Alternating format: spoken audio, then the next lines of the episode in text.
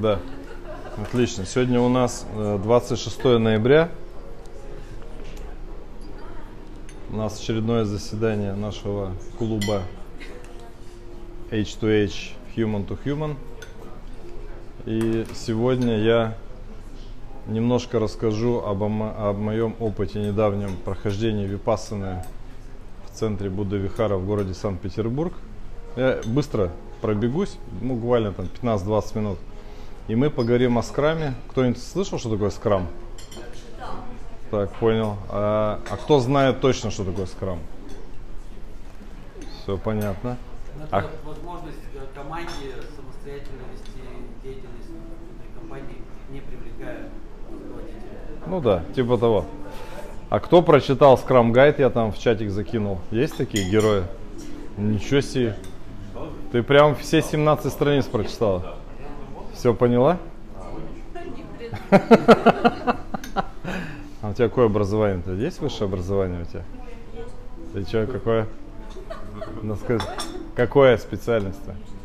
А, юридическая? Точно, ты же говорил, я забыл. Ну, то есть ты не инженер, да? Ну, Хорошо. В общем, э, в Санкт-Петербурге есть такой буддийский центр Будда Вихара. Его основатель Аджан Чатри. Это э, буддийский такой парень. Он сам из Таиланда и живет 11 лет в Российской Федерации. Ну, то есть такое его монашеское служение, то есть он монах. У него много всяких хороших образований с дипломами с отличием, в том числе Санкт-Петербургский университет, там политология, и он еще и доктор политических наук у нас, и говорит по-русски, и по-английски. Ну, в целом я всем рекомендую загуглить, посмотреть, он есть и ВКонтакте информация. Э, Будда Вихара переводится как обитель Будды. Это там такой поселочек недалеко от Санкт-Петербурга, Горелого называется. А Джанча 3 называет его поселок Лотосово. И он вообще такой нормальный шутник. И он там купил дом, и в этом доме организовал такой вот, э, ну, как бы, монастырь, там, в общем, Будда Вихару организовал. И два раза в месяц он проводит там ретриты выходного дня, собирается по 30-40 человек. Сейчас я подробно расскажу, что мы там делали. То есть мы в пятницу вечером заехали, в, в воскресенье вечером выехали. И дважды в год он проводит э, семидневные ретриты. Э, ну, в, какое время года я не знаю. То есть он их там проводит. Вот мы приехали в э, пятницу вечером, э, сдали телефончики свои, их собрали в шопер, я его выключил, и все, на два дня мы были без телефонов. Еду мы привезли с собой, еду готовили там волонтеры. Ну, я привез, как обычно, бананы и яблоки. Про еду расскажу подробнее тоже. То есть еда была один раз в день в 13.00. Все это происходило на полу, ну то есть на коленях, на полу, такие длинные скатерти. Люди так вот расположились. Э, Из еды были, ну это все веганская еда, конечно, радикально веганская, то есть рис, гречка, салат капустный был, какая-то там картошка с чем-то, был суп э, какой-то овощной там из риса с картошкой и еще какие-то кабачки были приготовлены тайским способом. Но мне это все равно тяжеловато, поэтому я это не ел. И я съел в первый день одно яблоко, и во второй день одну грушу съел. В принципе, мне как бы было вполне комфортно. И перед едой мы минут 30-40, э, так сказать, читали мантры, благодарили людей, которые все это э, собрали. Потом на русском языке, на языке пали. Ну и потом все люди поели в общем. Нормально. Достаточно быстро люди поели. Примерно как, как в вооруженных силах. И Я понял, что, конечно, еда является сильнейшей привязанностью людей. Едят э, с голодом, без голода, еда превратилась в привычку, люди едят утром, в обед, вечером. И если э, ну, как бы не готовить еду человеку, да, и не есть, то у него высвобождается там несколько часов времени в день. А если он еще живет не в Москве, а, то у него еще высвобождается время на дорогу. Поэтому, в принципе, если мы живем в Перми и поменьше жрем, то мы вообще тут просто в этом, в дзене каком-то пребываем. Голодных людей я, честно говоря, в своей жизни не видел. Я один раз голодал э, 7 дней на воде, и у меня на какой-то день там э, уровень сахара был 2,9, ну кто разбирается.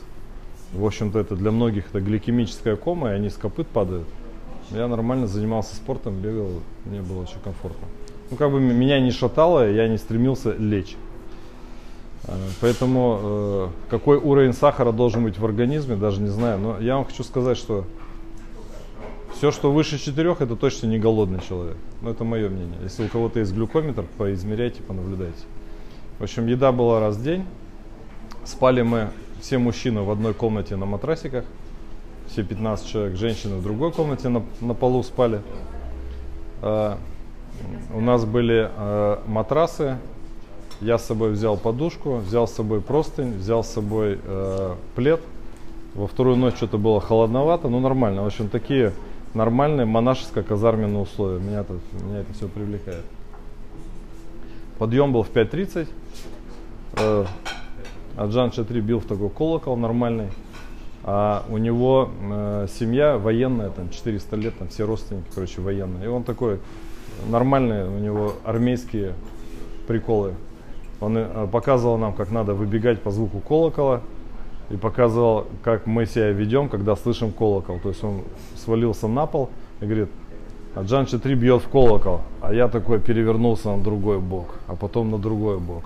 Это он на полу делал. Ну, такой как бы стендапер нормальный. И утром мы делали 108 простираний. Кто не знает, что такое простирание? Видели? Нет? Ну, такая смесь э, Сурья Намаскар с Берпи. То есть человек вот так встает, вот так вот делает, вот так, потом ложится на пол в сторону Будды, на пол вообще, на живот. Вот так надо сделать и потом обратно подняться. И так 108 раз. У меня есть слегонца разбитые колени, и когда я умывался, здесь у меня еще локоть повредил, оказывается, слегонца. Но, а, но я под, подкладывал под колени э, такую подушечку, коврик сворачивал. Но монахи, я так понимаю, делают это в своей одежде, еще и на каменном полу. То есть такая нормальная физическая аскеза. То есть мы делали это утром, делали вечером, следующий день утром делали.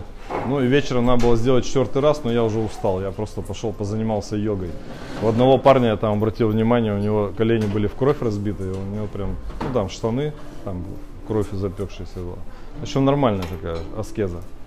Э, потом мы э, шли в душ, там был один душ на 15 человек, э, мужчин, и там душ для женщин, было там пару туалетов, ну один для мужчин, один для женщин, один для монахов, но он разрешал нам пользоваться. Потом пошли чуть-чуть поспать, и в общем там где-то в районе 8.39 мы выходили уже. Начинались у нас утренние мантры, лекции и медитации. То есть мы медитировали сидя, медитировали при ходьбе, ну и так целый день. И в общем два дня этим мы занимались вкратце. Но я как бы, это суть, это все это випассана, это все методы випассаны. То есть есть э, в буддизме там два, два варианта, условно говоря, э, практик. Э, первая практика это саматта, то есть это сосредоточение. Самадхи кто-то еще, ну как бы на санскрите, да, там на пали это саматта сосредоточение, это один вид практики, и второй э, вид практики это випассана, это тоже на санскрите или випашьяна на пали. Э, это когда прозрение, то есть сосредоточение и прозрение.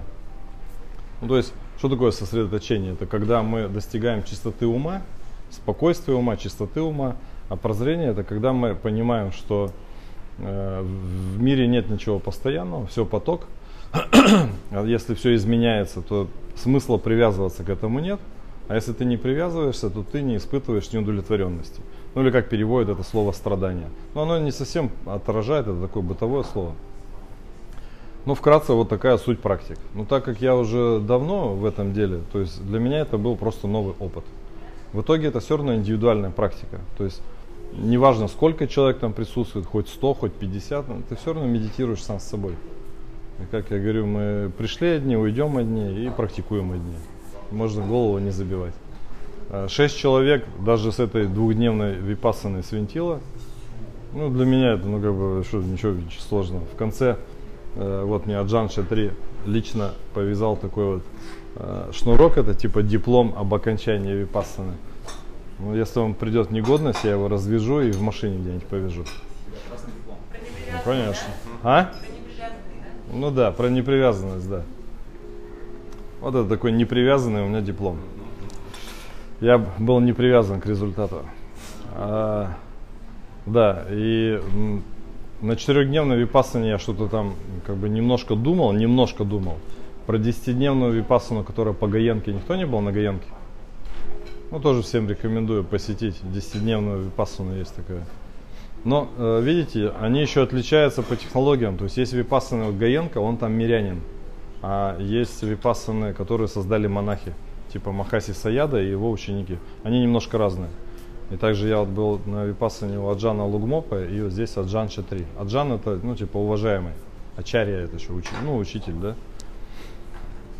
Э, ну, стал я еще спокойнее, прямо сейчас с вами разговариваю и чувствую, что я это, как-то это, несмотря на утренние приключения с ключами, да, мне вообще нормально. Я здесь сейчас, и в голове вата, пустота, и он спокоен. Метаний нет. Вкратце я вот вам рассказал. Что меня там удивило? Мы же встречаемся с людьми по карме, конечно же, да? И у меня есть э, такая э, неприятие там, и какая-то нетолерантность э, разных людей. Ну, я вообще, конечно, стараюсь на людей внимания не обращать, но так как я много лет служил в вооруженных силах, я люблю сделать, так сказать, быстрый осмотр внешнего вида.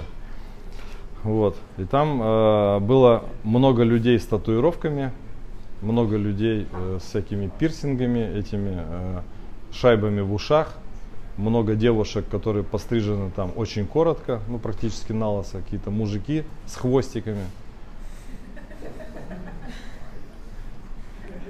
Ну у тебя татух-то нету, я надеюсь? Пирсинга.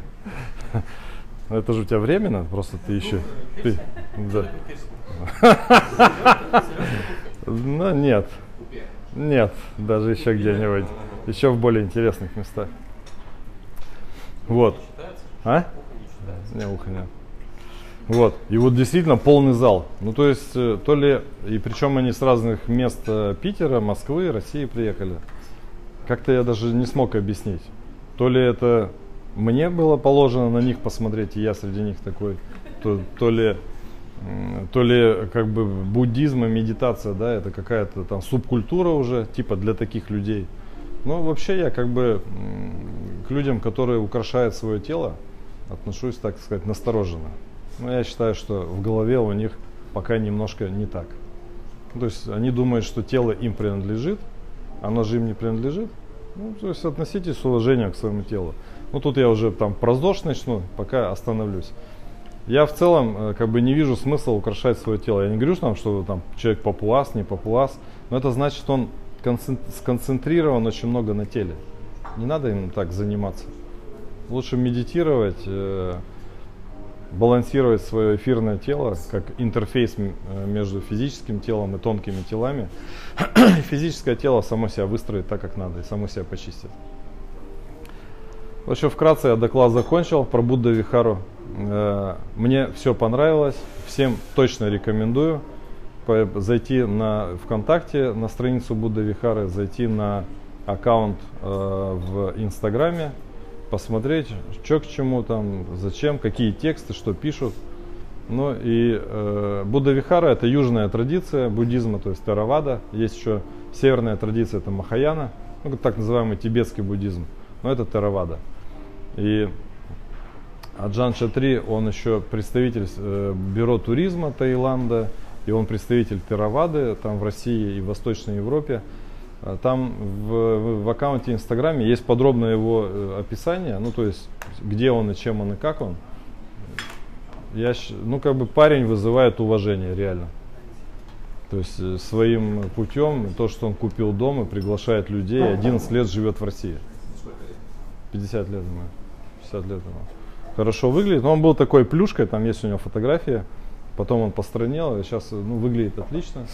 И он ходил вот в этой все, все время в своей монашеской одежде, где, знаете, одно плечо у него голое. Ну, как-то так одето, тут такая штука там. Ну, вообще, в общем, я всем доволен. Причем у меня еще были накоплены баллы в ВТБ, поэтому я на эти баллы купил себе билет туда-обратно на победу, и даже с багажом. Так, удивительно, на победе, да еще и с багажом. Э, там, да, там, да, бизнес-класс практически. Там были, то есть я никаких ковриков с собой не брал, подушек для медитации не брал. Там были специальные коврики для медитаций, не для йоги, и были специальные подушки для медитации. В общем, там все организовано. Фотки посмотрите. Ну, короче, мне там все понравилось. И там есть такая штука, что можно договориться э, с Будда-Вихарой и приехать там пожить, там, один, два, три дня. Ну, просто помолчать, помедитировать, там, поработать во дворе, что там поделать. Ну, то есть само место интересное такое. В общем, место силы. Побыть рядом с таким человеком, вот он именно такой достаточно продвинутый монах, да, рядом, это очень необычно. Ну, вкратце я про Будда Вихару доклад закончил. А у вас здесь нету? А если здесь вас попробовать повезти вести его сюда, Я не думаю, что он в Пермь поедет. А Джан Лугмо проводит здесь, в Перми. Он сам пермский, вот у которого я тоже был.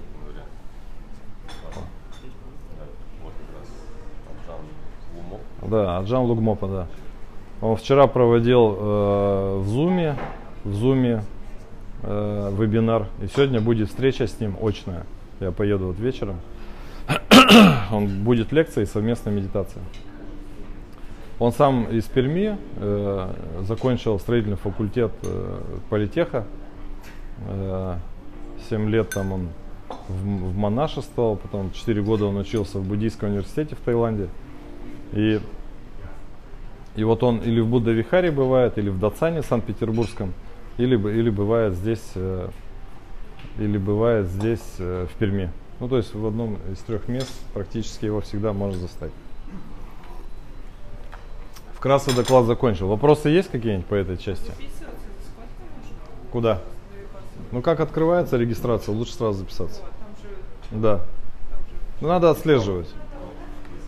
Надо отслеживать. В Перми будет вот випассана семидневная с 3 января с Аджаном Лугмопой. А, да, а вот випассаны, которые, которые в Будда Вихаре, ну надо отслеживать и записываться. Ну, я рекомендую и там, и сям, и Гаенку, короче, все подряд.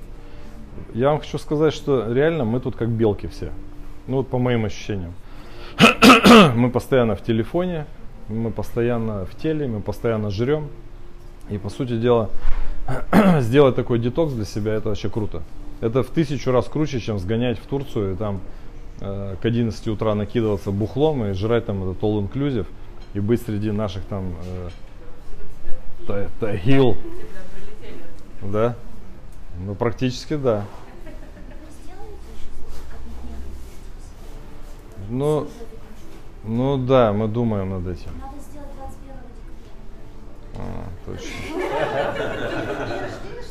Точно.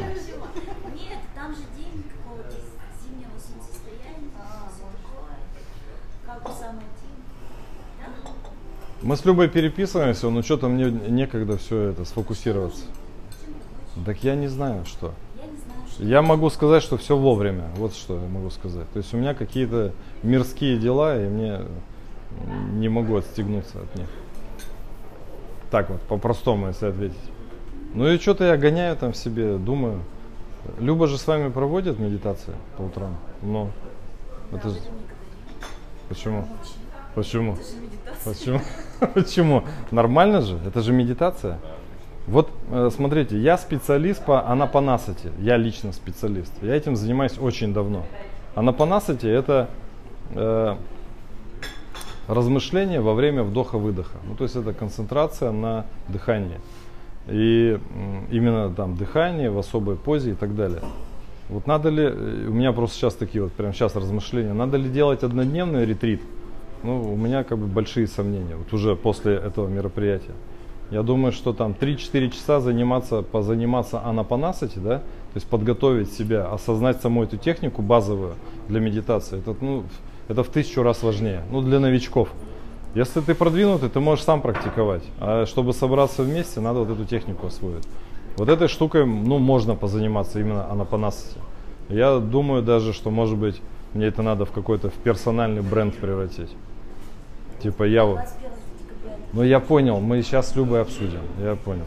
Что надо? Место надо. Удобное, комфортное для всех место. Вот если говорить, что надо. Ну, а мы тоже не знаем. А сколько человек? Так я не знаю. Это что, на день, что ли? И я тоже не знаю. Придумайте все. Да, я, говорю, вот нам, да, нам надо придумать и как бы объявить регистрацию. У нас же может собраться 50 человек. Ну, если у нас будет место на 30, и их соберется 50, мы сделаем другое место. Ну, в общем, э, я, мы смотрели с Любой загородные дома, но возможно... Обсуждали. Но, но вот я и говорю, для меня было бы комфортный зал с теплыми полами, где тишина, где есть мужская, женская раздевалка. Идеальный вариант, чтобы там был душ, а если там еще будет сауна, еще лучше. Я вот э, посмотрел одно помещение Луначарского 3 дробь 2 наверху. Ну, мы сейчас, мы сейчас с тобой поговорим. А? Да, да, да, да, да. И вот там вот есть зальчик. И, конечно, я хочу окна в пол. Ну что говорить. Я не хочу там это полуподвальное помещение с окнами там, знаете, там в потолке. То есть я хочу хорошее место, где как бы я же привязан к этому, да. У меня же, я же сенсорный наркоман, мне это надо. То есть окна в пол, тепло, э, коврики, подушки, регистрация, разговор, все дела. И мы можем такую вот практику э, провести покрыть какие-то там свои затраты и, может быть, даже что-то получить какие-то пожертвования на развитие мероприятия. Да. Стас, а с точки зрения вот этой философской имеет это значение? Там окна в пол или там эти общения? Не, я думаю, что нет. Я вот сейчас с вами здесь нахожусь, но я в медитации, я хочу сказать. Я сейчас себя поймал на этой мысли. То есть я, Но при этом ты же выбираешь все равно такое помещение. Не то, что тебя подловить. Ну смотри, вот, э, значит, э, на этой випассане, на которой я был в Санкт-Петербурге, я еще раз осознал точно для себя. В текущем моменте, понятное дело, что все поток, что я нифига не монах. Я точно не монах. Я вот, как, как говорил я, кшатрий, да? Ну, то есть я вот какой-то воин, у меня есть какие-то идеи, я их двигаю, мне, мне э, постоянно это надо, куда-то их продвигаю. Там, я кшатрий. Но я кшатрий, как бы ги- ги- такой у меня гедонистический ас- аспект есть в, в аскезах. Мне нравится аскеза. Там, не жрать, не пить, не бухать, не курить, не, там, э, там, не спать, там, я не знаю, там, да, ездить на простом автомобиле там, в лес, жить просто, ну, э, простая одежда, ну, какие-то такие штуки. Поэтому я, конечно, я просто как миря, мирянин, да. Но окна в пол, э, знаешь, Будда, Будда он родился, просветлился и ушел от нас э, на природе. И поэтому для меня окна это, ну, как бы важно, что мы как-то вот, что мы не в норе сидим, да. Даже вот посмотреть, да, глазами, что мы не в норе сидим. Поэтому, ну, еще есть место за Камой, называется оно Дом у реки. И, в принципе, вот эта полукруглая штука, я вчера выяснил, что, оказывается, там э, тепло зимой. И, в принципе, можно и там.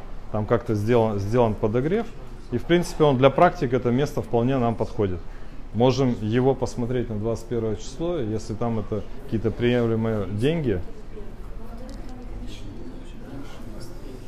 Ну, в общем, ты ты с нами останься, да, после мероприятия на какое-то время и проконсультируй нас. Помоги нам в мозговом штурме. Еще есть вопросы по этой части? Я вроде все рассказал. В общем, всем рекомендую медитировать, э, устраивать себе digital detox. Я еще, знаете, такую штуку для себя думаю практиковать. Один раз в неделю делать себе такой ретрит. Ну, то есть телефончик на клюшку, и с утра до вечера я медитирую, про, радикально правильно питаюсь или не питаюсь, э, пью водичку, э, читаю книги, может быть, даже с- смотрю какие-то видеоролики. Но я имею в виду, что раз в день, я не думаю, что это понедельник или пятница, так как у меня много дел всяких, но вторник, среда или четверг, и точно не выходные. Именно прям посреди недели, чтобы, ну там, со страстями своими поработать. То есть или вторник, или среда, или четверг. Выберу такой день и буду прям вот, как бы, возьму в виде аскезы и буду каждую неделю это фигачить. Вот у меня такая мысль пришла. Ну и, соответственно, я всем это буду рекомендовать. Нормальная штука. А, Позамедляться посреди недели это вообще круто. Как это для предпринимателя, бизнес вообще? Я, помнишь, у нас была тема энергия для предпринимателя, да? Вот я хочу сказать, что если так не делать, да, то скорее всего э, предприниматель сотрется об асфальт. То есть ты спешишь, сломя голову. Конечно, да. А вот, э, слушайте, я, я, напомните мне, в чат отправлю статью классную. Она называется так. Лидеры должны думать медленно. Это называется как бы рефлексивный выход, рефлексивное мышление. Побыть один день э, с собой и проанализировать, какие решения я принимал на этой неделе. А Как я проводил собеседование, как я разговаривал с партнерами, какие были у меня разговоры с ключевыми клиентами. Сейчас мы уже постепенно к скраму переходим, да, это как ретроспектива спринта. То есть вообще подумать, что я делал, взять бум- лист бумаги, да, то есть какие решения я принимал э, недели две назад, насколько они были эффективны, как оценить эффективность решения. Ну то есть вот побыть с собой, я не говорю там целый день, но фактически э, предпринимателю нужно этим заниматься, иначе он э, скачет не туда. Скачет не туда, все это происходит хаотично, и он тратит э, э, ресурсы и свои физические, и финансовые, и временные. Очищение. Ну, я говорю, детокс какой-то, да? Вдохновение можно, да. Вдохновение, конечно. А, И это тоже нормальный вариант. Делать такой вот э, детокс с анапанасати.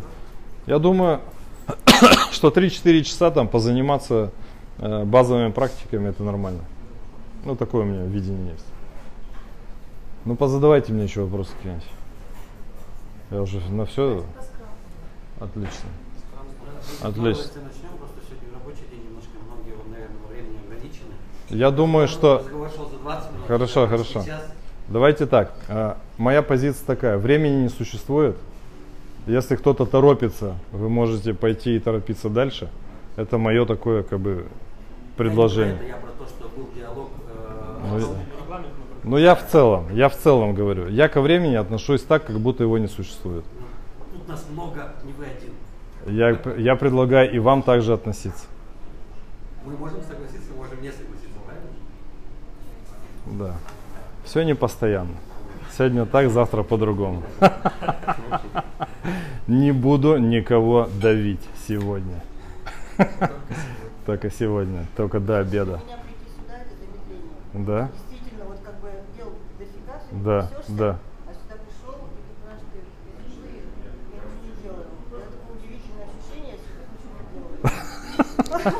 не работу забила, и на все забила. Ничего делаю. Отлично. Вот это интересная штука. Меня вот это вот привлекает, я вот с этим, мне кажется. Детокс. Посидеть. Хорошо. Даже может не пожрать действительно, а посидеть. Водички попить. Съедобное?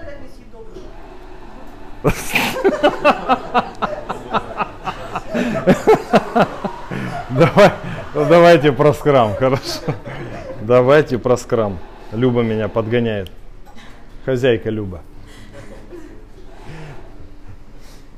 А, давайте скажите мне, что вы слышали про скрам. Я, я пособираю ваши суждения.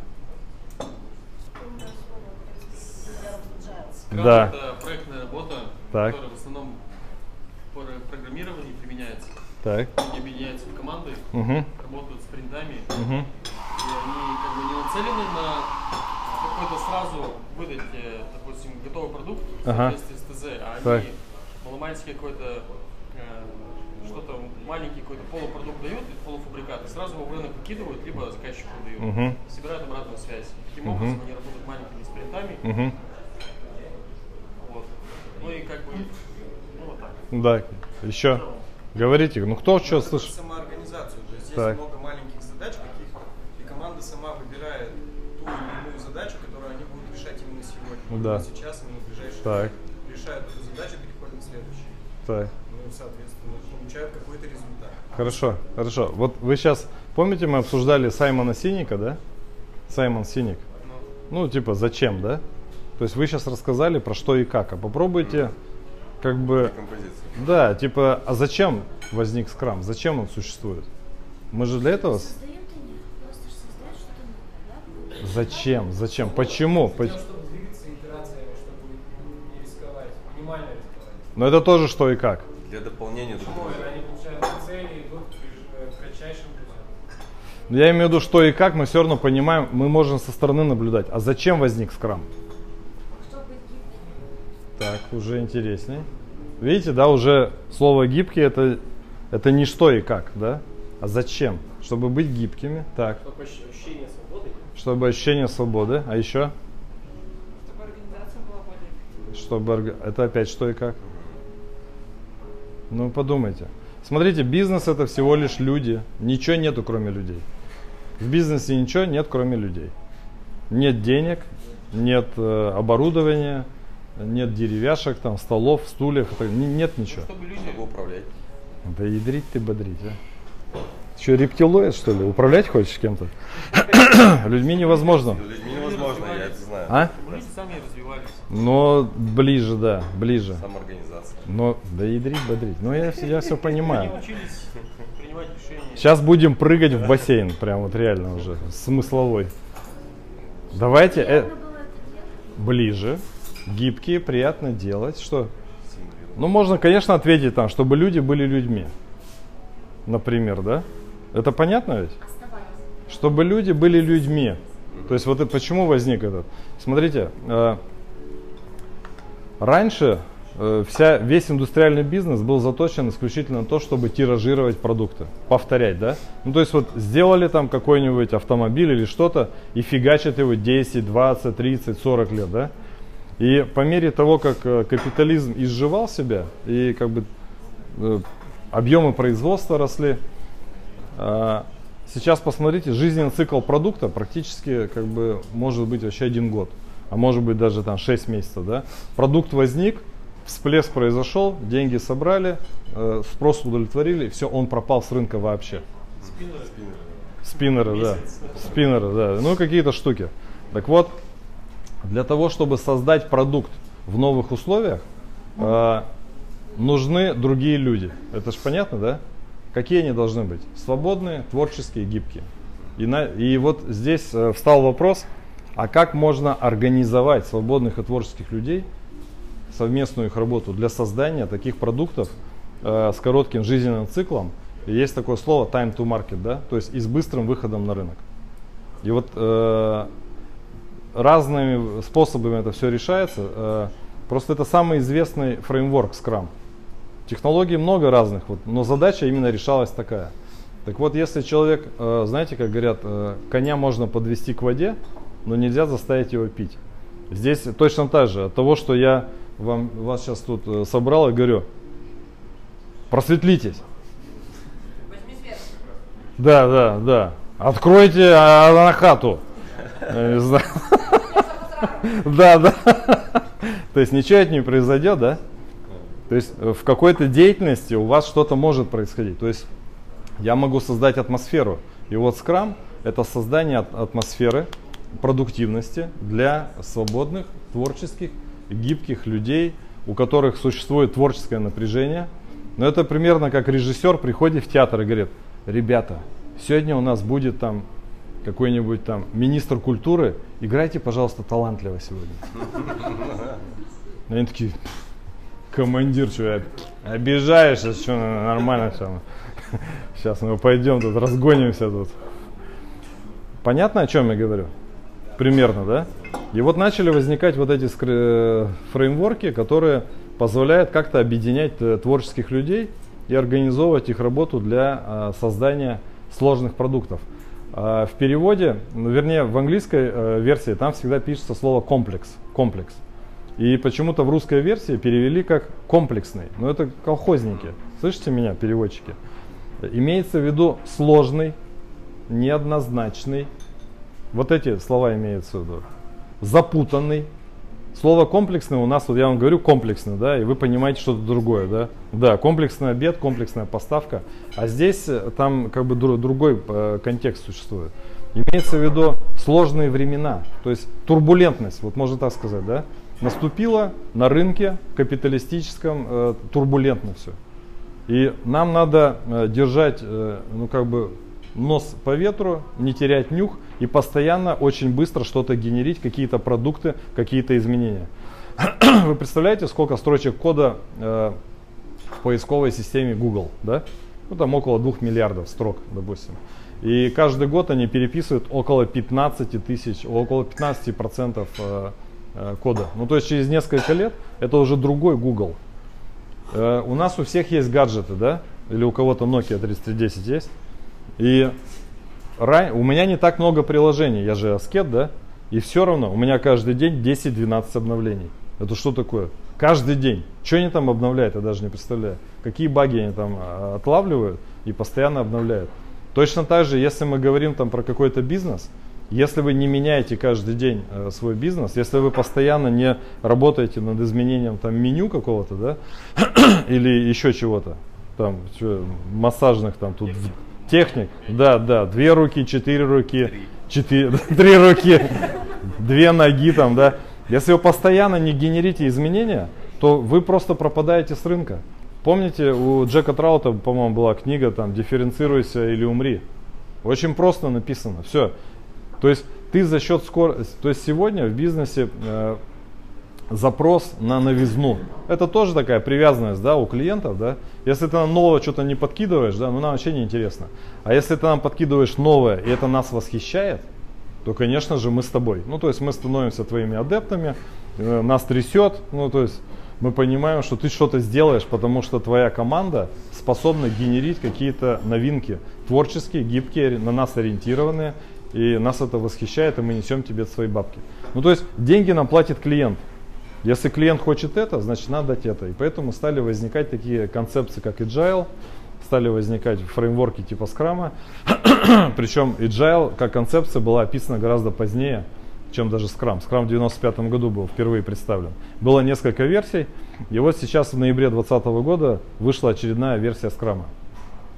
Итак, что есть в Scrum, как в фреймворке? Так, я понятно объяснил, зачем он возник, да? То есть, как...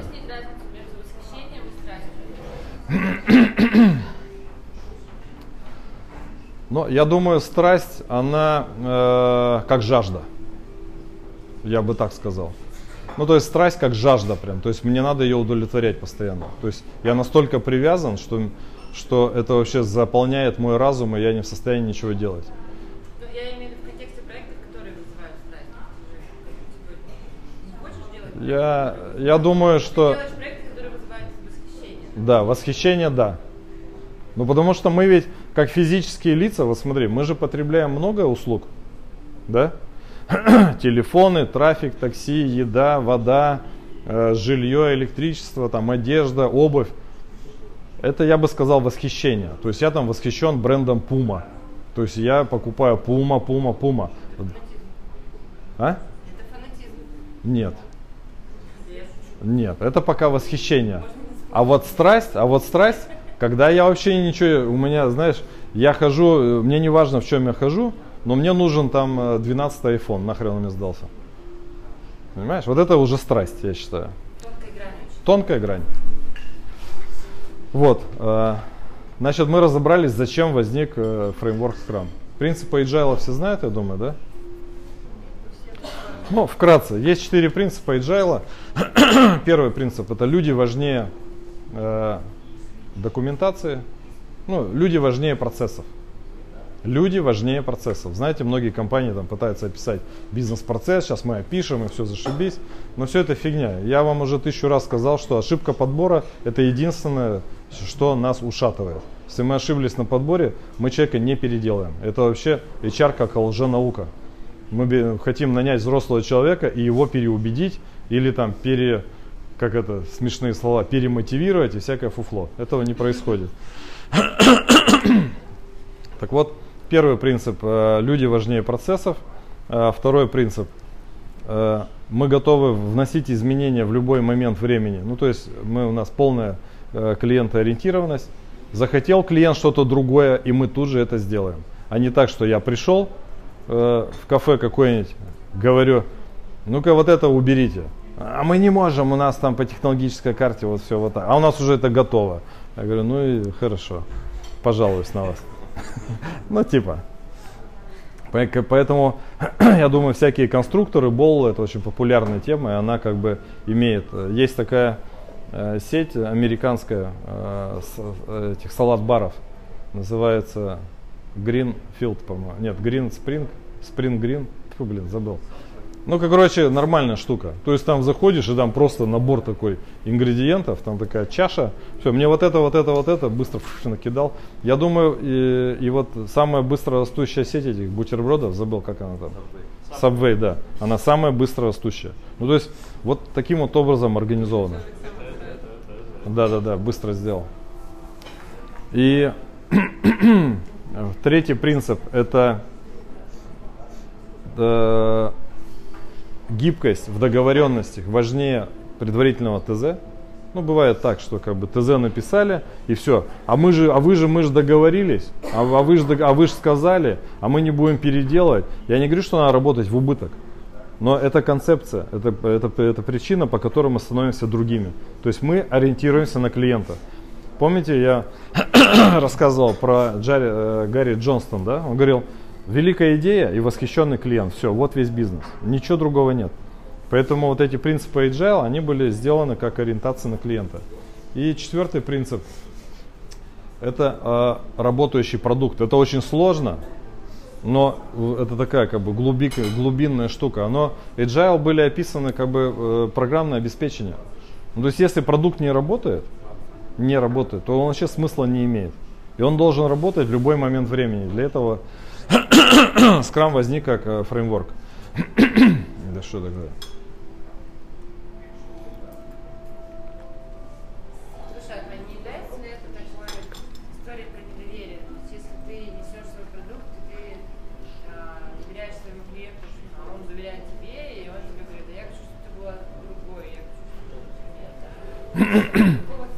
Слушай,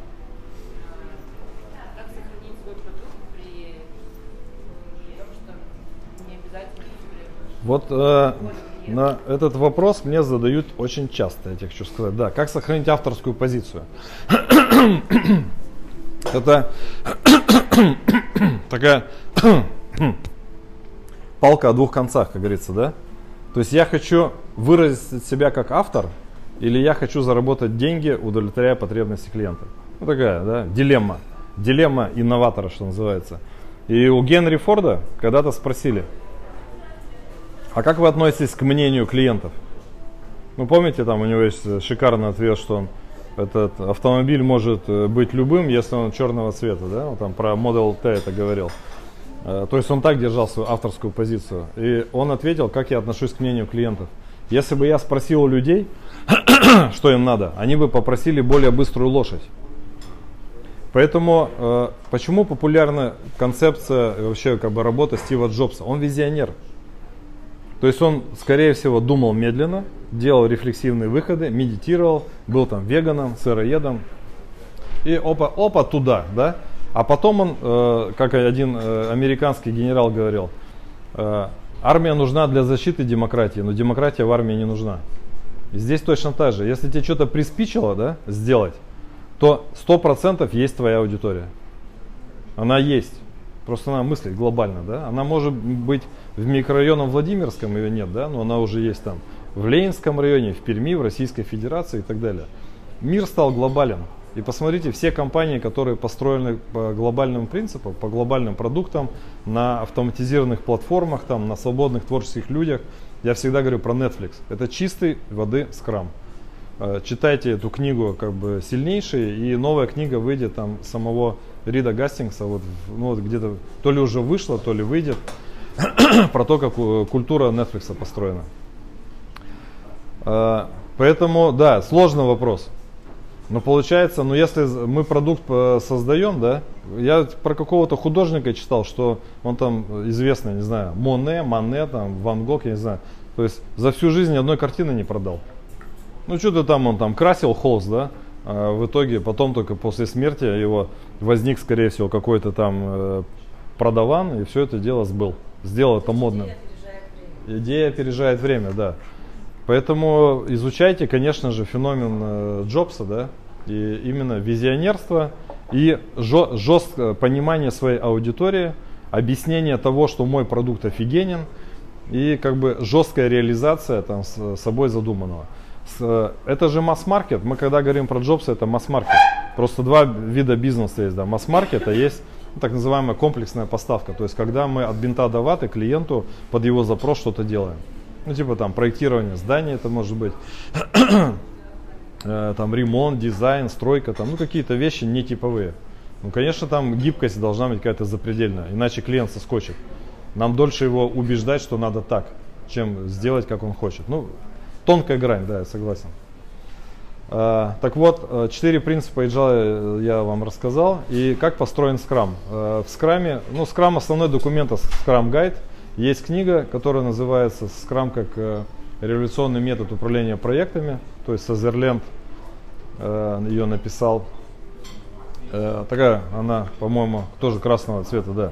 Но она переведена там неправильно, название тоже. Там речь идет о том, как э, за вдвое меньшее время делать вдвое больше. Идея ведь в этом скрама.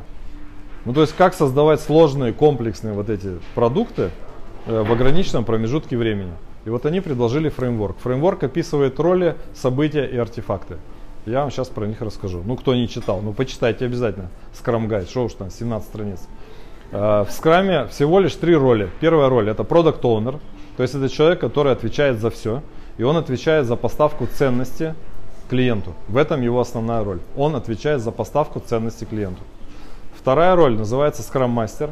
Это такой э, коуч, это тренер, это человек, который держит методологию. Э, вот в вооруженных силах, в ракетных войсках есть так называемые регламентные работы. И регламентные работы это когда проводятся какие-то э, операции ну, на ракетной технике. Так вот, все регламентные работы производятся втроем. Это такая фишка.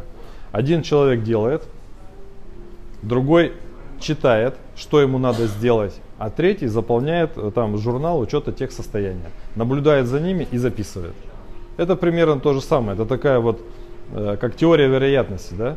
Что если будут вот они так вот делать, это такой свой скрам в ракетных войсках, то скорее всего ракета неожиданно не взлетит там и все не взорвется и так далее. И в скраме точно так же.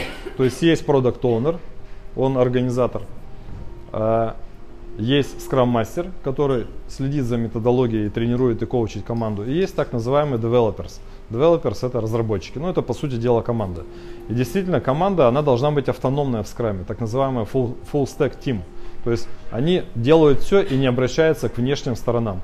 То есть если им надо разработать э, какое-то там, допустим, меню в кафе, да, то в эту команду войдут только те люди, которые это меню полностью могут разработать. Там какой-то там поваренок, какой-то маркетолог, какой-то там фотограф, какой-то еще кто-то. Ну, то есть сделают конечный продукт. Э, значит, э, это я рассказал про три роли. Э, дальше э, существует э, событие. А, событие первое – это когда сам owner генерит э, backlog, ну то есть это список задач, которые надо сделать за спринт. Спринт э, в Scrum Guide описан, что это не более месяца. Ну, во многих компаниях я сталкивался, есть и три недели, и две недели, и одна неделя, и не принципиально там вообще сколько спринт. Потому что если мы его устанавливаем одинаковым, да, то это тоже, ну так, не очень гибко. Что там, дует на тебя где-то? Вот а, так а что, я, я же записываю себе. И первая задача продукт оунера это создать список задач, которые необходимо сделать вообще для создания продукта, для поставки ценности. И есть такой первый, э, первый такой существенный момент – называется definition ready, то есть задача должна быть описана так, чтобы она была понятна команде. Бывает так, что руководитель, э, product owner, да, что-то написал, сделает то-то, а команда вообще никогда не поймет, что он имел в виду. Потом время прошло и, и все, и конфликт. Поэтому definition ready, он должен с командой договориться, что значит, что команда поняла те задачи, которые здесь описаны. Это существенный момент. И, соответственно, э, в, новом, вот, э, в новой версии Scrum Guide добавлена такая штука, называется Product Goal. Ну, то есть цель продукта. Он должен ответить на вопрос, зачем себе, команде, там, вообще всем, клиенту договориться, зачем он создает этот продукт. Это принципиальная вещь. то есть, когда он запланировал, начинается э, событие, так называемое э, planning sprint. То есть, э, команда девелоперов, они планируют этот спринт. Они смотрят, что на этот спринт продукт owner ожидает от них – и ставят цель сами себе, называется sprint goal, то есть цель на спринт. И их задача достичь этой цели в течение этого спринта. Но обычно цель спринта это или MVP, минимально жизнеспособный продукт, или некий инкремент какой-то, да, ну то есть промежуточно работающий продукт, как Нинель говорил, это правильно. Э, но команда сама должна разобрать задачи и сама должна решить, что она будет делать, сама договориться. Они для этого могут привлекать скрам-мастера как модератора, но они не привлекают продукт-оунера, иначе это тогда превратится в иерархическую организацию. Ну типа я, так, ты сделаешь то, ты сделаешь то, ты сделаешь то и все. И конь пить не будет. Надо же, чтобы у них там это открылись какие-то, да, верхние чакры. Команда делает э, спринт планинг, э, набирает себе задачи. Как они это делают? А есть такая штука в скраме, называется story point. То есть в прошлом ведь люди э, уже это делали, в прошлом. И они должны примерно оценить, но это такая база знаний у них должна быть, да. Я делал это в прошлом, и примерно я там, э, story point это, условно говоря, попугай, да. И я на это потратил там, там 12 попугаев, ну там 10 story поинтов, ну и так далее. И они должны оценить вот эти все задачи, которые он передал в работу Product Owner в этих story поинтах. И на один спринт они примерно должны взять, сами оценить, сколько story поинтов они могут сделать за этот спринт. Ну так, чтобы они э, реально взяли на себя обязательства. Story поинты можно еще оценивать в часах примерно, ну, типа 2, 4, 6 и 8 часов. Но это, конечно, условные вещи, но примерно так. То есть я делал это в прошлом, я смогу это сделать сейчас. То есть команда договаривается, какие задачи берет, оценивает их в story Допустим, 40 story за этот спринт мы можем сделать. И э, да, говорит продукт owner мы это сделаем, и начинают делать. В течение вот спринта они проводят так называемый daily scrum. Э, ну, то есть каждое утро, ну или каждый день по утрам в одном и том же месте, как рекомендует Scrum Guide. Ну, сейчас это, конечно, Zoom. они собираются командой. И в течение 15 минут Каждый отвечает на вопрос, но это для сонастройки. Что я делал вчера, что я буду делать сегодня, что мне мешает. Понятное дело, что каждая там скрам-команда, каждый скрам-мастер делает свою версию этих вопросов, но идея такая, чтобы мы как бы прокоммуницировали и договорились. А то, а я не знал, а он делал то, вот задача была скрама именно избежать вот этих всех э, нетиповых ситуаций, которые существуют в стандартном проектном управлении в так называемом waterfall. Да? Waterfall это как поток воды. Дальше команда э, э, делает свои задачи, делает этот daily scrum, и потом начинается следующее событие, так называемый review. То есть это когда они презентуют, ну или демо day это называют, да, они презентуют результаты спринта своим, своим клиентам. Естественно, они могут позвать и других людей, они получают обратную связь быстро о продукте и, и готовятся внести изменения э, в, в продукт backlog. После того, как они получили обратную связь, следующее событие называется спринт-ревью. Ой, спринт-ревью говорю, спринт-ретроспектива. Это когда команда собирается и обсуждает.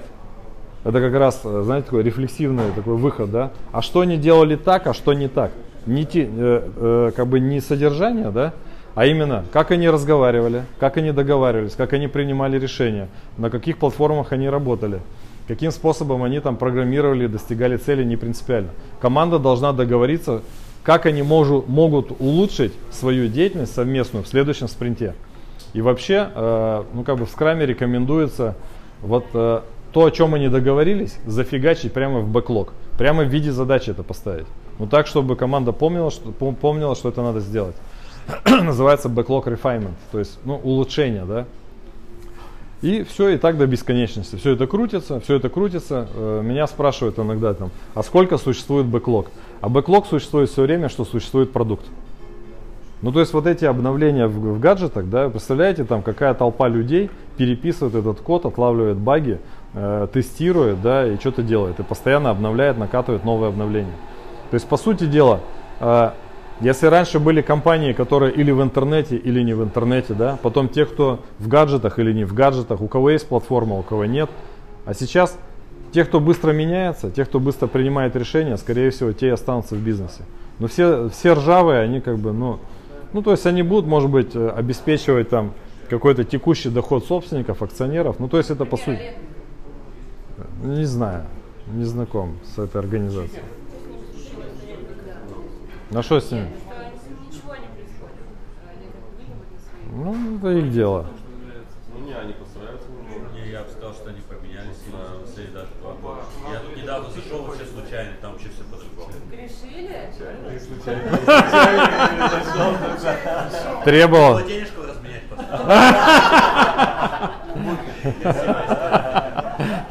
Они тебе... Да, да, да, дали бургер и, и немножко денег, да, и, мел- мелочи. Да. Вот. Ну и артефакты, которые создаются, это Product Backlog, э, э, спринт, э, спринт, план спринта. Ну, это такие ос- основные вещи. Ну, то есть я вот вкратце рассказал про сам э, фреймворк. То есть эта штука нужна для того, чтобы люди чувствовали себя хорошо, продуктивно, сами принимали решения. Есть такая книжка, э, есть книга э, Джона Уитмара, называется «Коучинг высокой эффективности». Я, по-моему, тоже ее в чат закидывал, если нет, напомните мне, закину. А, в- Там э, речь идет о том, как применять коучинг в управленческой деятельности. Так вот, смотрите, э, пирамида Маслоу, да, она же как бы, ну, не для колхозников сделана, это, это сложный как бы методологический труд. Колхозники так считают. Ну, ты пока не накормил человека, он как бы не будет двигаться вверх, да. Или я пока не поел, не поспал, не достиг безопасности, там, сопричастности. То есть у меня там верхние чакры не откроются, я не займусь самореализацией. Ну, конечно, речь шла не об этом. Э, Речь шла о том, что человек реализуется всегда. В любой ситуации человек реализуется. Мы все люди, у нас у всех есть потенциал.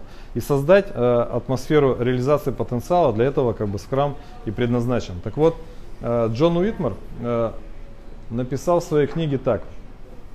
Э, очень интересно, да? Там вот верхние два уровня у Маслоу, это сначала ну, там, принадлежность, потом идет уважение со стороны других, потом самоуважение, потом самореализация. Так вот, самоуважение это самый, это такой, знаете, триггер переключения как бы э, в творческую часть. И Джон Уитмар так написал. Э, Человек, э, у него вот это возникает самоуважение только тогда, когда он достоин собственного выбора. Он чувствует себя так. То есть он сам принимает решение. Вот это фишка. То есть никто ему не сказал, никто его не заставил, ну и так далее. И скрам именно для этого и предназначен. То есть продукт Owner реализуется как автор. И никто ему не говорит, он поставляет ценность клиенту. Скрам мастер сам реализуется здесь, он держит методологию, никто ему не говорит. И точно так же developers, разработчики, они сами принимают решение, э, что делать в этом спринте, ну то есть держа goal и э, goal. Goal это цель. Как делать, сколько они смогут сделать, э, кто из них что будет делать и так далее. Вот это принципиальная вещь. Понятное дело, то, что я тут рассказываю, это, ну, возможно, для Российской Федерации, как это, я не знаю, что, что с чем сравнить. С Теслой, что ли, да? Что-то я какой-то космос рассказываю. Ну не, мы сейчас их да, наймем всех, тут им заплатим зарплату, они чмари будут работать, я им скажу, что делать там. Нахер там этот скрам там, иди сюда, мой сахар там, где ты был сегодня, почему ты не прибыл в 9 утра там. Ну то есть э, нормальные стандартные технологии, так сказать, российского менеджмента. То есть мы пытаемся найти каких-то ложков, платить им э, 16, 20 или 25 тысяч рублей, и они нас озолотят. Ну, такая культура существует в РФ. Ну, почему она возникла? Ну, тоталитарное наследие. Ну, то есть, типа, э, одна часть считает себя вертухаями, другая себя ЗК. Все. У нас так сложилось. Корпоративный гулаг возник, возник в Российской Федерации. И нет у нас другой концепции пока. Нету. Так, чтобы мы э, как-то подбирали людей, исходя из, что мы сами себе ответили зачем. У нас есть видение, мы визионеры, миссионеры. То есть мы, у нас сильный HR-бренд, мы как бы привлекаем людей. Наша бизнес-модель позволяет им платить такую зарплату, чтобы они не думали о деньгах, чтобы они не думали о деньгах вообще. Ну то есть у нас потребности раскрывать в людях творческое начало нету. Ну такой вот у нас как бы такая экономика сложилась. Нам проще из земли что-то там пробурить, выковырять и продать нахер. Ну, и все. А все, что с этих э, крошек стола осталось, да, это предпринимателям. Кушайте. Я не радикально ведь говорю, я понятно объясняю, да? Весь наш этот мелкий и средний бизнес, он всегда будет как бы телепаться на задворках глобального бизнеса. У кого-то есть амбиции построить глобальную компанию? Хорошо. То вперед. Двое из нас. А как будете строить? По скраму. О, хороший ответ. Зачет. Давай зачетку. А, Менталитет исполнителя. Это все миф. Это вот наследие пока Ты- тоталитарное. ты Да. Менталитет исполнителя. Кто хочет, кто хочет быть исполнителем, поднимите руку. Есть тут такие? Есть такие? Видишь? Так а их и, так их и нету. Их и нету в природе на самом деле. Их нету. Э, Вот я там э, в анонсе, да, когда мы писали, вот для меня скрам, да, это какой-то элемент э, буддийской философии. Ну, то есть вот эта осознанность, понимание, все течет, все изменяется. Так ясен пень, что все течет, все изменяется. Будда две с половиной тысячи лет сказал, что все, все изменно, да, ну то есть все в потоке. А у нас тут Waterfall, этот проектное управление, возник скрам как ответ на то, что э, есть мнение, что ничего не меняется. Ухохочется прям, да? Ну, то есть, конечно, все меняется. Э, скрам построен на идеологии эмпиризма. Ну, то есть, помните, как у Ленина была работа там, шаг вперед, два шага назад, да? И здесь э, примерно так же. То есть, степ-бай-степ. Мы сделали шажок, почувствовали, получили обратную связь от клиента, что-то в себе поменяли, еще сделали. И в этом идея э, как бы пилить все на спринты. А не так, что как э, ну, раньше в стандартном проектном управлении. ТЗ согласовываем сколько? 6 месяцев, да? Пишем столько же, потом все поменялось в мире, вообще все. Я не то хотел, платить не буду. Ну или там, э, а, а ты не так сказал, а мы не так поняли, а у тебя там, ну и до бесконечности. Ну, конечно же, Scrum поддерживает именно методологию потока. Я любую компанию, как консультант, рассматриваю всего лишь как поток задач, чего и вам рекомендую в своих, так сказать, медитативных сес- сессиях.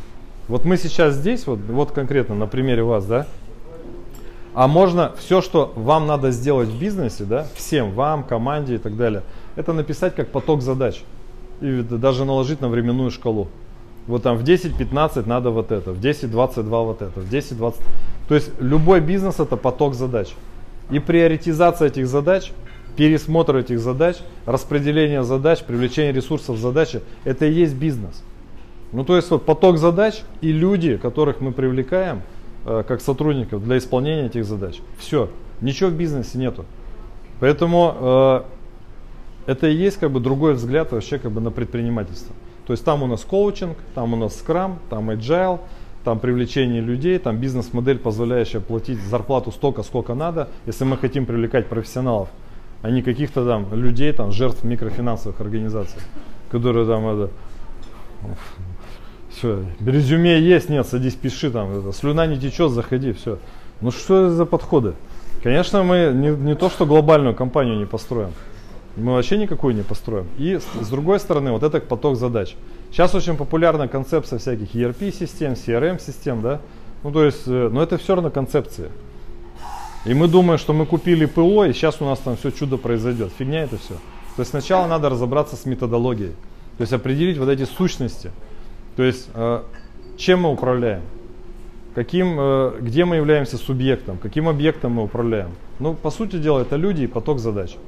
И как я вам вот про эту книгу рассказывал, Минсберга, да, структура в кулаке. То есть основной вопрос управления это координация. Координация. То есть вы как руководители с утра до вечера думаете, а как бы мне скоординировать вот тот объем ресурсов и объем людей, объем задач, каким способом. И выбор способа координации это есть основной вопрос, вообще основная проблема управления. И Минсберг описывал там пять способов координации, но он всегда говорил о шестом. И он не описал это в книге, и по сути дела, то, что я продвигаю, это самый правильный, я считаю. Так вот, основной способ координации, я считаю, самый сильный, это, это культура. То есть нам надо генерить особую культуру отношений внутри команды, внутри коллектива, особую культуру отношений с клиентами. И только это способно скоординировать э, весь этот объем, объем задач и поток задач. Никак, никакое описание бизнес-процессов, никакая автоматизация, никакая там мотивация персонала, никакие тимбилдинги, корпоративы и прочая шняга это не сделает. Культура. То есть мы сами для себя должны ответить на вопрос. Опять же, смотрим Саймона Синика и читаем его книги. Зачем мы этим занимаемся? Или как концепция икигай, зачем я просыпаюсь по утрам? То есть если у нас нет этой энергии, то, конечно, мы ничего не скоординируем. Механицизма в бизнесе не существует. Это в ответ на твой вопрос про исполнителей.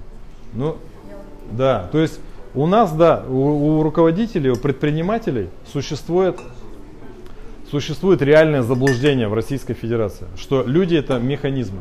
Мы сейчас его наймем, а, вернее, сначала выложим э, там на работный сайт резюме, будем молиться, потом нам кто-то там, так сказать, откликнется, мы ему заплатим там эти деньги, и он сделает то, что нам надо.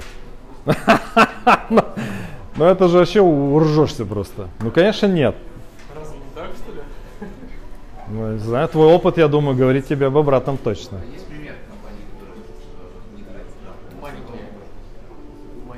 не Не. Не. Да, да. В продуктовом блоке, да.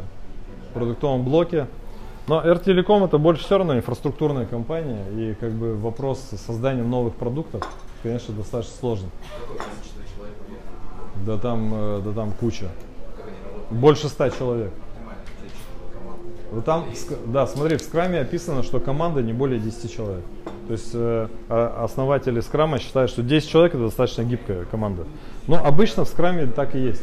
Есть еще такая штука, когда над одним бэклогом работает множество команд. Это там уже другой фреймворк, он называется не Scrum, он называется Less Scrum, Large, large Scale Scrum. Это когда команды, там может быть там э, 5, 6, 7, 8, до 8 команд э, пилят один продукт. И между ними э, описана коммуникация.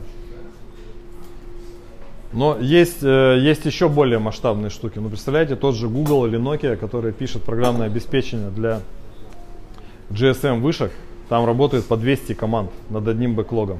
И надо организовать их работу. Ну, то есть вопрос координации в бизнесе – это основной ключевой вопрос управления. Читайте, опять же, эта книга у меня есть там в электронном виде, в PDF-ке.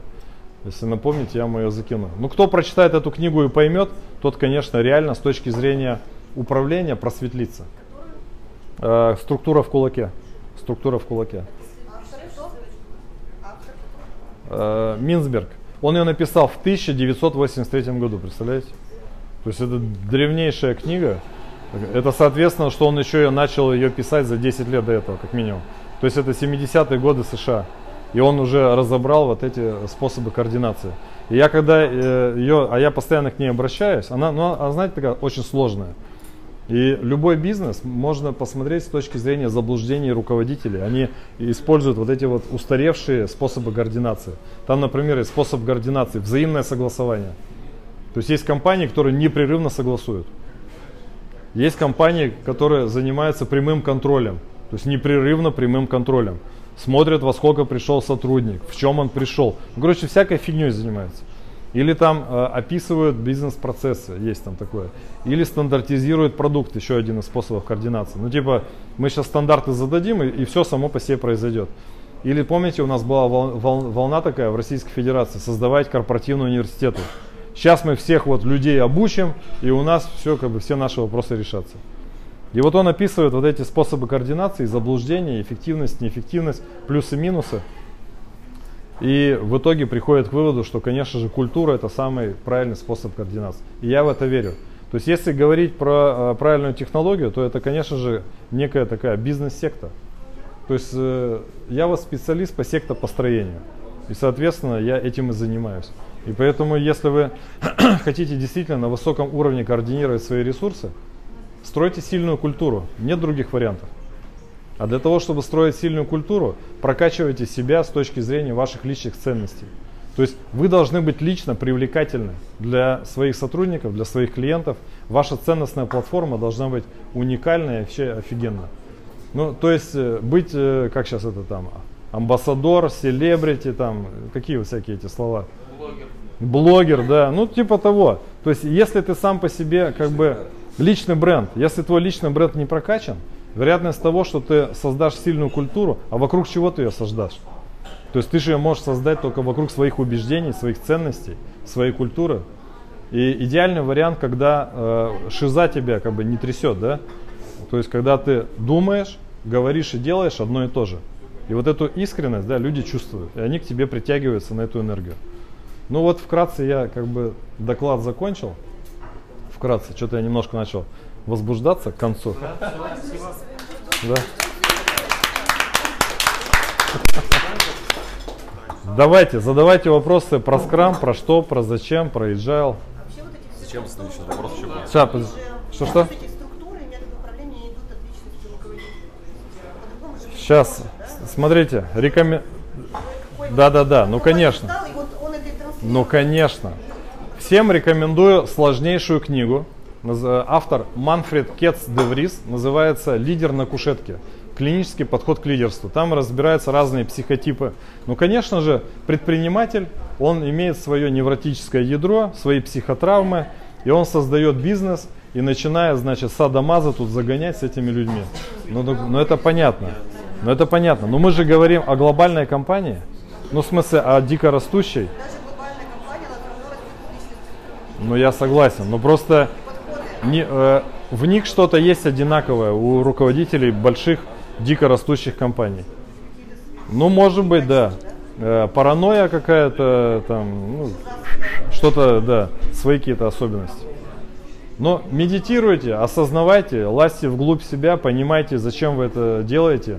Делайте какие-то там э, регрессионные анализы, рефлексивные выходы. По- Чем глубже себя... Вы что тут, блин, совещание проводите? Не раздражайте меня. Я же после ретрита. Задайте вопрос мне.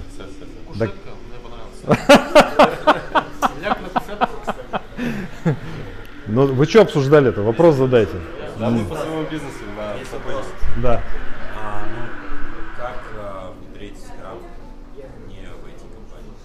Смотрите, Scrum не имеет отношения к IT-компании. Никакого вообще. Он возник там в IT-компании. Потому что еще индустрия общая, да, промышленность. А тогда еще не было задачи очень быстро продукты выводить на рынок.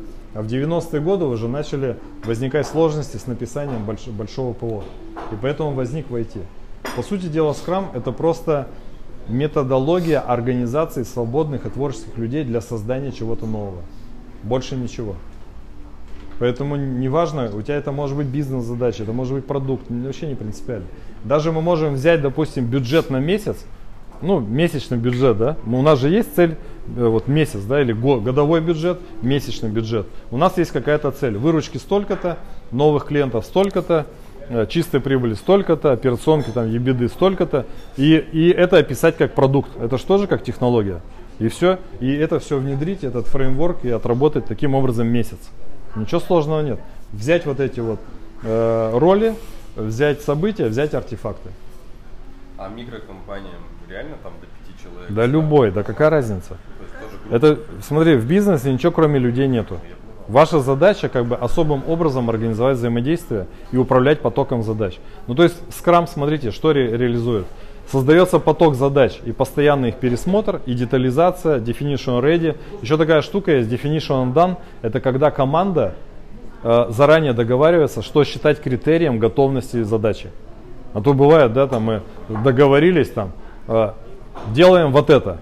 Но надо сразу договориться, а что считать критерием, что мы ее сделали. Иначе проходит э, там неделя, две, три. Один говорит, мы сделали, другой говорит, не сделали и так далее. Ну то есть, да, скрам, я, я восхищен скрамом, его простотой. Да, да, да, да. То есть какие-то метрики, когда мы понимаем, что да, задача ре- ре- реализована. Да. Ну, это да, это, это спринты. И все время должен быть работающий продукт. Это тоже как бы особенная штука, работающий продукт, это очень необычно. Но MVP всем понятна концепция MVP, да? То есть не надо сразу же там пилить там что-то, что будет, да, идеально. Сделайте то, что уже течение первого спринта клиент сможет по- поюзать. Вот вы, допустим, с клубом, да? Да, не по MVP пошли. Можно было прямо у вас там в кабинете поставить два, два компа, два рабочих места. Ну, ну типа, да? А, вы поставили. Мы- Вы юзали сами. У нас другой был MVP, у нас воздух, воздух продавали. Воздух, да? Ижевский там группу ВКонтакте Ага, запускали, ага. там мы на нее настраивали, Ага. и у нас там пошли заявки. Ага. продали. Вот это был наш воздух. Нормально, нормально, нормально. Да, вы собирали обратную связь. Так, еще вопросы, коллеги. Бирюзовая? А, знаешь, я так отвечу про бирюзовую организацию. Бирюзовая организация это явление, это не фреймворк. И бирюзовая организация может возникнуть только там, где собственник, основатель имеет бирюзовое мировоззрение. Если там какой-то э, дятел рогатый, да, зовет меня и говорит, вот тебе бабки любые, построй мне тут бирюзовую организацию. Ну понятно же, это фуфло. Ну то есть, если человек любит других людей, если он понимает, что иерархия это не работает, а работает только партнерство, с людьми можно только договориться и вместе что-то достичь, это и есть бирюзовое э, мировоззрение. И, соответственно, так, и он это продвигает через свой персональный бренд. И, соответственно, к нему прилетят только такие люди, да, и не через работные сайты, которым комфортно в такой ситуации. Ну, то есть бирюзовая организация это явление. То есть мы можем только наблюдать за этим. Мы создать это не можем. Вкратце я понятно объяснил? Ну что, сегодня вы... А, да.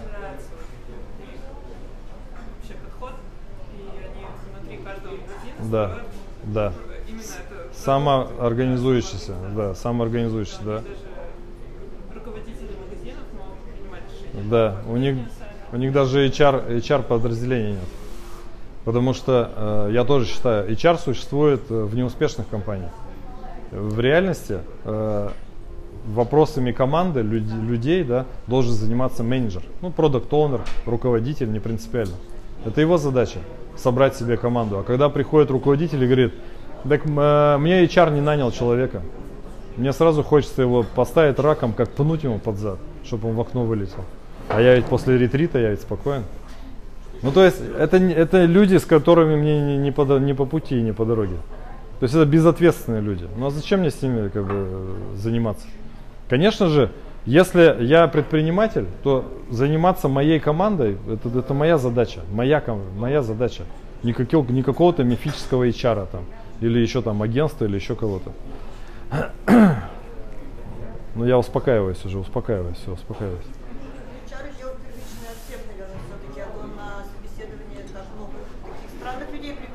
Я думаю, что собеседование это технология устарела лет сто назад.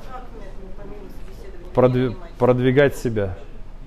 Собеседовать вообще не надо. Это... То есть к нам в итоге мы должны выстроить такую фильтрацию и продвигать свой личный бренд, что к нам придут только правильные люди.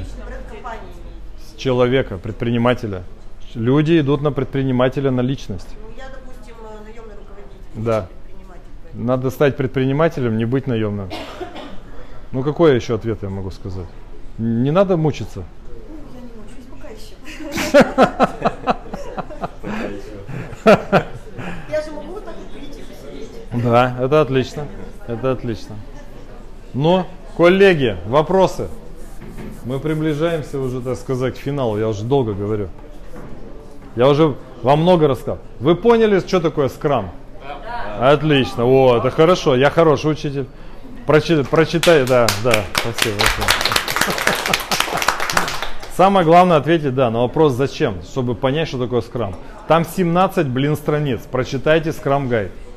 Прочитайте, там ничего сложного, вы как бы лучше поймете. И скрам я рекомендую пробовать, применять, ну и так далее. Скрам это как велосипед. От того, что я сейчас буду рассказывать, как гонять на велосипеде, возьмите велосипед и прокатитесь. То есть гораздо проще начать, допустим, если старт компании, Да. то сейчас это можно уже применять сейчас Да, между да, двумя партнерами, да, да. уже начать, Да, а потом уже да, дальше да, да, да, да, да.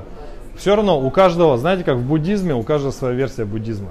Так и в скраме у каждого своя версия скрама. То есть мы все равно используем какие-то элементы фреймворка и э, получаем результат. Получается, чем раньше начнешь. Чем раньше начнем, тем как бы больше у нас опыта будет. Главное в это верить. То есть ты можешь это построить, если только будешь Я думаю, главное это пробовать. Эмпирический подход. Вот мы пока не попробовали, не осоз... попробовал, не поверил. Не поверил, да, да. То есть мы пробуем, изменяем, пробуем, изменяем, пробуем, изменяем. Тогда у нас есть э, движение вперед.